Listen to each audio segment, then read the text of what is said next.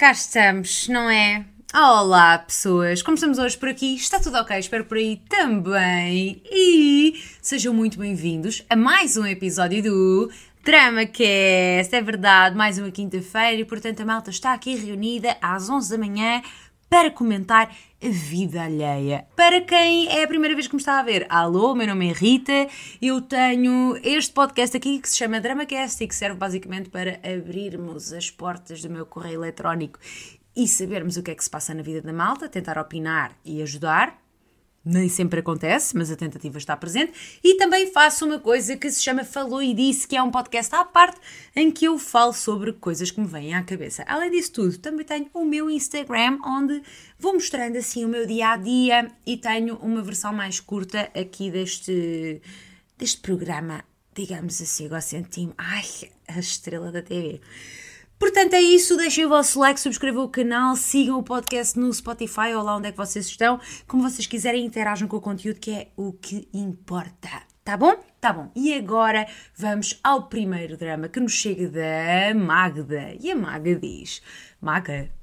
Eu disse Maga. Lamento. Olá, Rita. Tudo bem? Tudo. E contigo, Magda? Tens um nome muito diferente. Eu sei que não é o teu, mas gostei do nome que tu inventaste. Está a ficar cada vez mais apurado.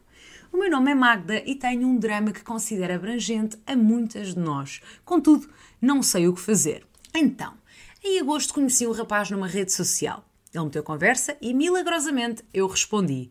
Desde esse momento não deixamos de falar. Um dia que fosse não deixámos de falar. Portanto, queres tu dizer, este povo, olha, desculpa Magda, mas tenho de fazer aqui uma interrupção. Este povo deixou de usar acentuação desde que veio a porcaria do novo acordo ortográfico, escrevem tudo às três pancadas, a pessoa tem aqui de fazer. Tem a mania que sou Saramago, não é? Não sabem pôr pontos, é tudo vírgulas, não há porra nenhuma, enfim, enfim, sintam-se julgados mesmo. A conversão, a conversão, estás a ver o que eu estou a dizer? Isto é para eu interpretar?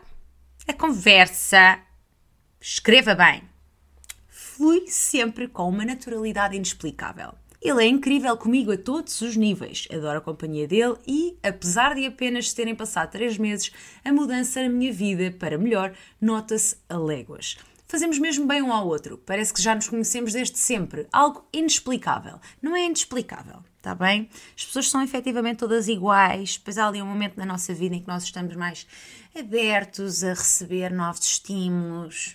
Eu aqui já a desvalorizar tudo, tal a tua história de amor, desculpa. Poderia estar aqui o dia todo a falar bem do moço, mas não é isso que importa. Durante estes três meses, ele apenas falou comigo por mensagem escrita, enquanto aqui a pessoa extrovertida esse fuck manda áudios a torto e a direito. O que não tem qualquer problema, porque eu só quero que ele esteja confortável, mas também sei que leva assim uma certa distância. Ele não o faz para esconder algo, mas sim porque é muito introvertido e não gosta de falar por áudio. Tá, eu já fui essa pessoa, não vou poder julgar. Eu não gostava áudios, falar ao telefone, ai que horror. E não é que eu não seja eu, não é? É só que eu não gosto. Eu, até muito tarde, aquela história, quer dizer, hoje é tudo pela app, não é? Mas quando eu era jovem, que já estou aqui, que é quieta, mas quando eu era jovem a malta ligava para a pizzaria. Ui, eu não ligava. A malta ligava. Entendem? Eu? Jamais. Eu entendo completamente. Eu também. Lá está. Foi assim durante três meses. Até que agora houve um dia em que eu tive de estar com ele presencialmente porque ele tinha uma coisa para me dar e fui até à cidade dele. Sim, assim do nada. Estive com ele nem sequer dois minutos, mas mudou um pouco as coisas. Era feio. Era baixinho. Tinha a voz assim. A pessoa que eu tinha criado na minha cabeça, de repente, tinha uma voz e uma aparência completamente diferente. Confesso que eu imaginei bastante diferente do que ele é. Isto é, eu acho mesmo feio, Rita. Ai, oh Magda! Aquela expressão com um saco na cabeça marchava. Cai que nem uma luva. Dramático. Meu Deus! Agora sinto que existe uma parte de mim que está completamente interessada na pessoa que ele é, psicologicamente, mas também existe outra parte que diz que não, eu nunca iria olhar para ele na rua. O que mete ainda pior é que eu sei que estou a ser injusta, porque ele não tem culpa de ser assim, tu também não, não é? Opá! E não o pode mudar. Sei que ele também tem muitas inseguranças em relação à aparência. Sinto que me estou a afastar um bocadinho, apesar de não parar de pensar nele, e ele já notou isso. O que é que eu faço, Rita? Me ajuda.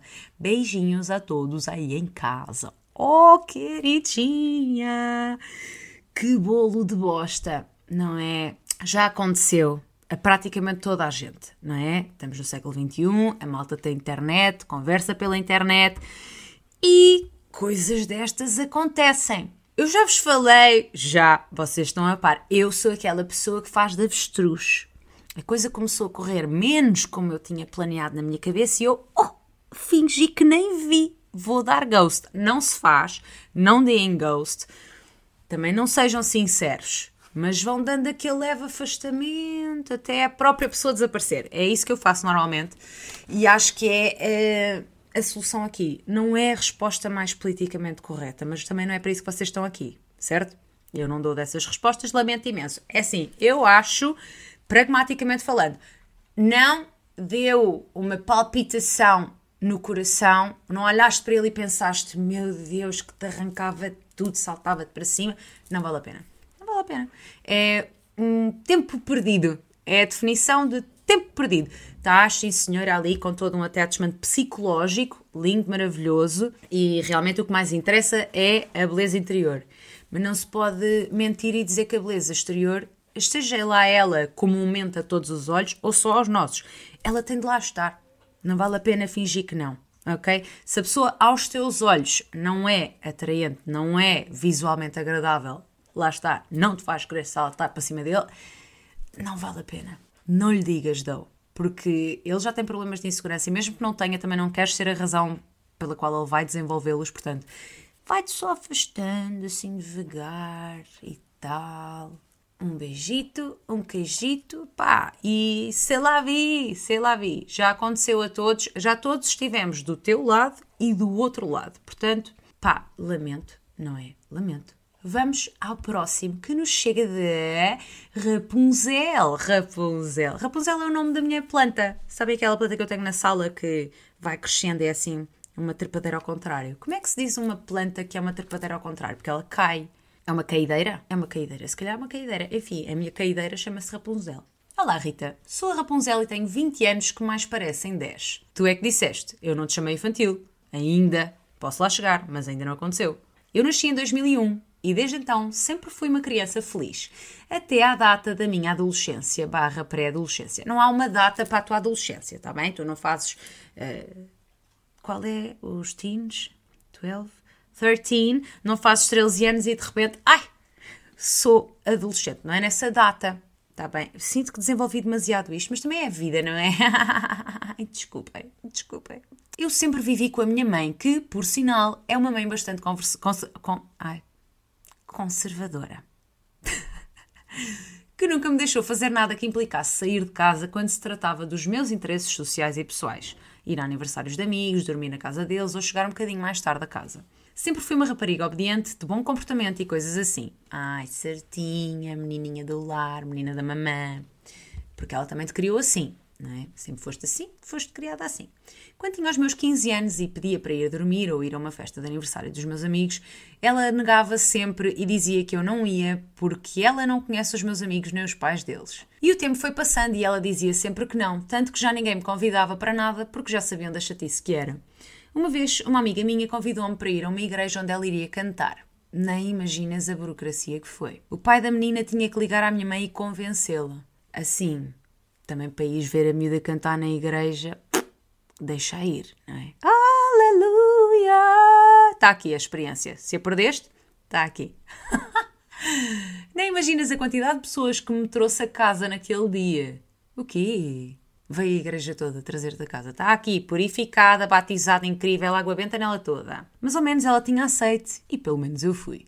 O tempo passou, ouvi muitos nãos. Até o dia em que fiz 19 anos. Nesse dia tinha combinado um jantar com as minhas amigas, juntamente com uma ida ao cinema logo depois do jantar. Normalmente as pessoas quando vão jantar fora não costumam ir às quatro da tarde, certo? Certo. Nisto, eu e as minhas amigas chegámos por volta das 20h30, 21 horas, jantámos e fomos ao cinema. Fomos embora por volta da uma, uma e qualquer coisa da manhã. E foi basicamente a este horário que eu cheguei a casa. Não imaginas a confusão que foi por eu ter chegado à uma a casa. Falou, falou e falou. Atualmente tenho 20 anos e ontem, dia 19 de setembro, o boy pediu-me para ir dormir com ele depois do trabalho. Faço noites. tu trabalhas então. Tu trabalhas à noite, fazes noites. E eu já sabia que ia dar merda.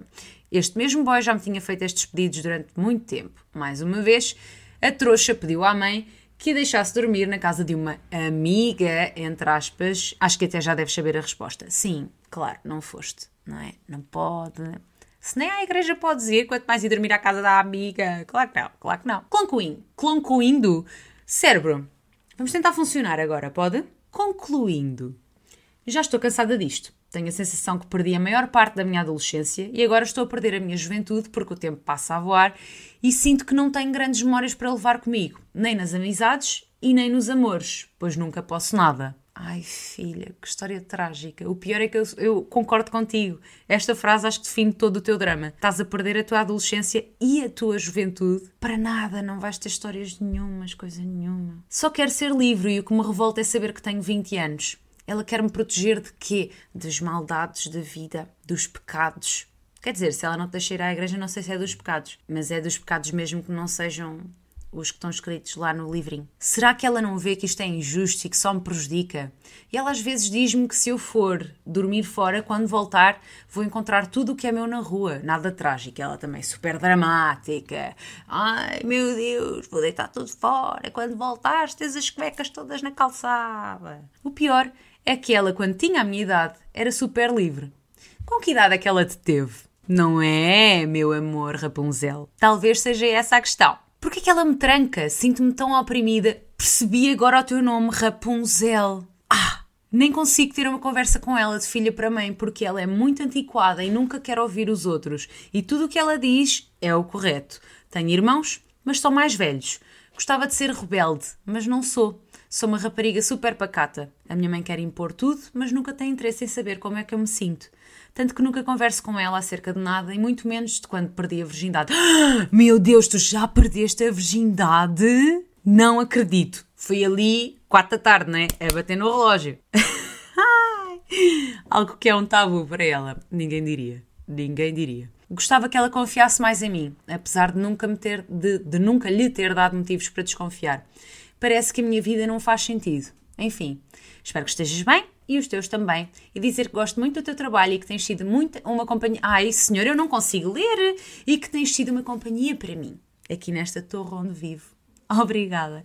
Meu amor, primeiro assim, fiquei com uma questão que é: isto não é a história mesmo da Rapunzel, pois não? A Rapunzel é outra história. Não me estás aqui a fazer um pequeno fanfic da história da Rapunzel misturada com a tua vida. Não. Isto é mesmo a tua história, correto?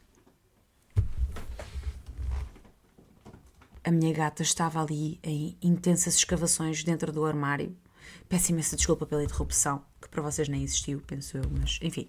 Aquela pergunta que eu te fiz há pouco de quando é que ela te teve, pode ser o motivo desta tranca toda em todas as portas, porque se ela te tiver tido muito nova, ela sabe exatamente quais é que são os perigos, entre aspas, porque hoje em dia com tanta informação já não existe perigo, existe desinteresse, mas ela sabe quais é que são os perigos, entre aspas, de ter uma vida de libertinagem, de andar aí a esfregar a patareca aqui e ali, não é? E pode ser disso que ela tem medo. Agora, na verdade é um problema dela. Tu tens 19 anos não é? Já não és propriamente eh, uma criança, por favor, ela tem de começar a perceber. Até porque tu dizes aqui que tens irmãos que são mais velhos, mas que tens irmãos, estes irmãos cresceram contigo, lá está. Então não foi quando ela te teve, foi quando ela teve os teus irmãos, que são mais velhos. Esse é o problema. A tua mãe precisa de terapia e precisa de entender que para evitar que tu cometas os mesmos erros que ela cometeu, o truque não é trancar-te dentro de uma redoma e fingir que tu és uma ovelhinha num rebanho que tem de ficar ali presa. É ensinar-te, é dizer-te: olha, estás a ver ali o teu irmão Zé. O teu irmão Zé foi uma bela saída à noite no bairro alto. Portanto, vamos evitar. Explicar-te como é que has de evitar ter um Zezinho teu. Não é? não é um grande drama, não é um grande problema. A questão é que ela acabou por te criar. Ainda no outro dia tive uma conversa parecida com esta, mas os pais têm, uh, e nós temos de começar a perceber isto, que os pais têm na sua mão, e temos de começar a perceber isto porque não tarda muito, está na nossa idade de ser pais, na nossa altura de ser pais, se quisermos, e precisamos ter esta consciência, a consciência da responsabilidade acima de tudo. Os pais têm nas suas mãos a possibilidade de moldar as suas crianças da forma que eles bem entenderem não é? E aqui no teu caso, a tua mãe moldou-te uh, como a menina obediente, a Rapunzel, no fundo. Tu estás ali com bom comportamento, presa numa torre e não podes fazer absolutamente nada, dormir com o namorado não pode, mas é claro que depois. Isto foi uma coisa que a minha mãe me ensinou desde sempre, que é. Não vale a pena proibir a criançada de ir dormir com o namorado, com a prima, com o tio, com o que que. Com o tio talvez não, não é? Com a prima se calhar também não. Mas não vale a pena proibi-la de ir dormir com os amigos, com o namorado, com não sei o quê, com medo que ela, enfim, apareça grávida em casa. Porque quanto mais a protegermos e a proibirmos de fazer determinadas coisas, filhas ou filhos, mais aquela criatura de Deus vai querer fazer num vão de escada, num motel, num não sei quê. Não é à toa que a criançada está cada vez mais uh, liberta. É muito por causa desta, desta prisão que alguns pais criam porque têm medo que a criança tenha um filho. Pá, a criança não vai ter um filho se vocês lhe ensinarem a usar uma porcaria de um preservativo, a tomar uma pílula, sei lá eu o quê. Mil e um métodos e eu, a, a panca do vai, vai-me aparecer grávida vai aparecer grávida se não tiver informação, educação e preparação. O que é que vamos retirar daqui? Acho que o melhor que tens a fazer é mesmo mostrares à tua mãe que, apesar dela te ter tentado tornar num moldezinho da menina super pacata fada do lar, tu na verdade tens consciência do que é que é a vida, és responsável, não és nenhuma virgem que está aí ainda fechada dentro de uma gaveta, na verdade já estás. Uh, a curtir a tua vida e que sabes perfeitamente como é que has de te proteger, seja nesse âmbito, seja noutro qualquer, e que ela tem de confiar um bocadinho mais em ti. E que se não é capaz, tu simplesmente vais começar a afastar-te cada vez mais dela, o que é uma grande pena e é uma perda para ela, principalmente. Portanto, acho que é preciso terem esta conversa, mostrares à tua mãe que és madura, és uma miúda que está a tornar-se numa adulta e ela não pode continuar a fingir que isso não está a acontecer, já não tens 12 anos. Pá, ela que se trate. Lamento imenso, mas é isto mesmo. Terapia ajuda imenso e eu acho mesmo que estas coisas que ela faz não são, não interpretes como uma coisa pessoal. Os nossos pais também têm traumas, também têm coisas por resolver e eu acho que não é mais do que isto. Ela simplesmente tem um trauma e quer proteger-te de eventualmente algum dia isto acontecer contigo, mas na verdade o que está a fazer é, é afastar-te e tornar-te cada vez menos presente na vida dela, tu cada vez menos vais querer partilhar com ela. Ela está a tentar fazer uma coisa e conseguir o resultado oposto. Portanto, tenta conversar com ela sobre isso ou então põe este vídeo a dar. Pode ser que ajude. Vamos então ao último drama. Olá Rita, daqui fala-te a Bianca e desde já espero que esteja tudo bem contigo. Agora vamos ao Big Drama. Tenho 27 anos e, em junho de 2020, com 25 anos, terminei a minha relação e decidi pôr o amor de lado na minha vida. Foquei-me a 100% no meu trabalho, nos meus amigos e na minha família. Com isso, mudei de cidade, evolui no meu emprego, fui viver sozinha e tornei-me completamente independente. Inclusive, voltei a estudar para melhorar o meu currículo. Vieste aqui fazer o quê? Esfregar o teu sucesso na nossa cara? Lembres Goia! Nisto, passou um ano. Eu estou a brincar. Estou orgulhosa. Do caraças. Mas eu tenho que sempre meter aquele Nisto passou um ano, os dias correm e, por muito independente que seja, a carência algum dia meio que bate à porta. Fui para o Tinder, a princípio apenas para ver as vistas e dar aquele ego boost sem pretensão nenhuma, até que dou match num moreno de 1,92m e pensei, por que não?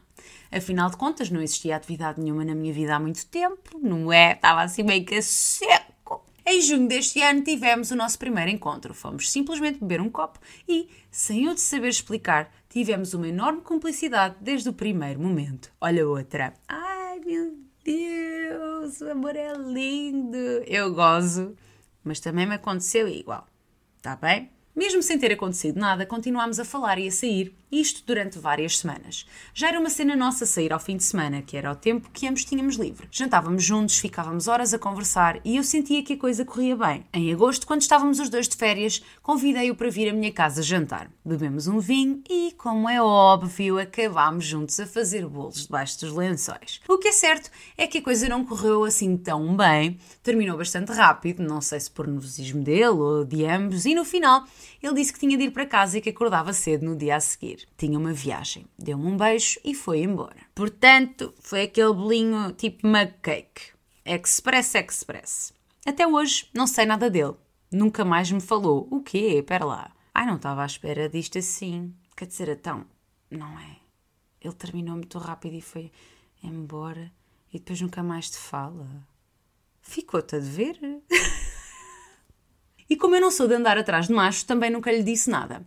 Percebi que entre eu e ele as coisas nunca iam funcionar, porque provavelmente teve o que queria e desistiu. Não, amiga. Eu consigo ver na tua história outra coisa que tu não estás a ver. Na verdade, eu nunca esperei nada dele sem ser uma amizade colorida e nem isso consegui ter. I know the feeling. Entretanto, já tive vários encontros através do Tinder, mas não passaram de os cafés porque não bateu aquela faísca. Não sei porquê, mas não consigo ter relações casuais sem ter o mínimo de cumplicidade com a pessoa, mas também não quero andar três meses com alguém até a coisa se dar e no fim não darem nada. Tu tiveste três meses à espera para levares o rapaz a comer um bolo de maçã? Caramba! És a mãe da vida anterior. O que é certo é que a parte da intimidade faz-me falta na minha vida, com qualquer outra pessoa, e sozinha já não está a ter a mesma piada. Ajuda-me, por favor, ignoro a parte da química e salto logo para o objetivo final, ou continuo como tenho feito. Beijinhos e tudo de bom. Primeiro assim, vamos aqui esclarecer nesta parte do ah, ele fez-te um pequenino cake e deu base, nunca mais te falou, e tu depois também nunca mais disseste nada eu vejo aqui duas hipóteses. Principalmente uma, aliás. Vou reduzir esta a uma porque eu acho que é aqui uma mistura das duas. Muito provavelmente a coisa não lhe correu muito bem, não é? Ou não, pelo menos com, de acordo com aquilo que ele tinha imaginado. E ele pode ter ficado com vergonha, porque apesar de tu dizeres que vocês eram muito cúmplices logo desde o primeiro momento, cúmplice é uma coisa, íntimo é outra, não é? Ele pode ter ficado envergonhado e depois ficou naquela, pá, deixa ver se ela diz alguma coisa, se ela disser, Ok, porreiro. E tu ficaste à espera que ele dissesse e também não disseste nada. Do outro lado, imaginando a situação do lado dele, ele está tipo: Ah, ela não curtiu, foi totalmente negado por esta pessoa, rejeitadão, podem fazer uma tatuagem na minha testa, nunca mais lhe falo só para não passar mais uma vergonha. E tu ficaste daquela, tipo, ele deu-me ghost. Hum, foi ele que te deu ghost? Ou tu é que lhe deste ghost, não é? Nenhum dos dois sabe exatamente. E na verdade a coisa até podia ter resultado bastante bem, mas vocês simplesmente nunca mais se falaram e pronto, não é? Fica aquele vazio de. Ah, portanto. Antes de ir à tua última questão, acho que pode ser oportuno mandar aquela mensagem, não é? Às vezes pode estar a fazer papel trouxa, sim, mas pelo menos clarificas. Mandas aquela mensagem sorrateira do epá, olha, estava aqui, peguei numa coisa qualquer, pá, qualquer coisa que vocês tenham conversado. E lembrei-me de ti, portanto mandei-te esta mensagem, pá, o que é que achas de um café? Um copo de vinho, sei lá, um bolo. E pronto.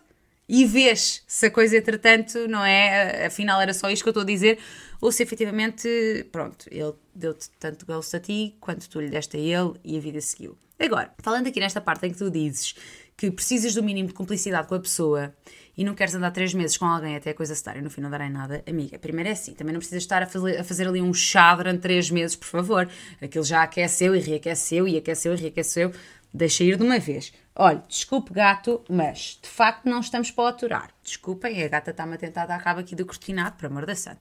Um, não precisas fazer um chá tão longo, tá bem? Faz um cafezinho expresso, a coisa dá-se na mesma, não custa, não és mais ou menos púdica por causa disso, tá bem? Nem mais ou menos o que quer que seja que te passa pela cabeça. Vai e faz a tua vida sem grandes preocupações. Agora, não precisas também de fazer este café expresso com pessoas com quem não tens complicidade nenhuma, não é? Por amor da santa. Se isso não está em ti, não vale a pena forçares. Foi uma coisa que eu aprendi nos meus amados, não tão amados assim, 4 anos de solteirice. A pessoa não gosta, não vale a pena forçar. Eu não tenho pachorra para a maior parte das pessoas.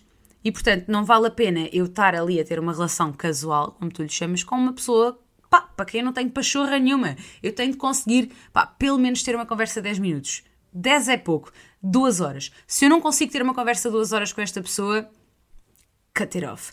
E acho que assim. Eh, tu tens mais ou menos o mesmo ponto de vista que eu, não é? Há quem diga que isto tem um nome e que isto se chama ser demissexual.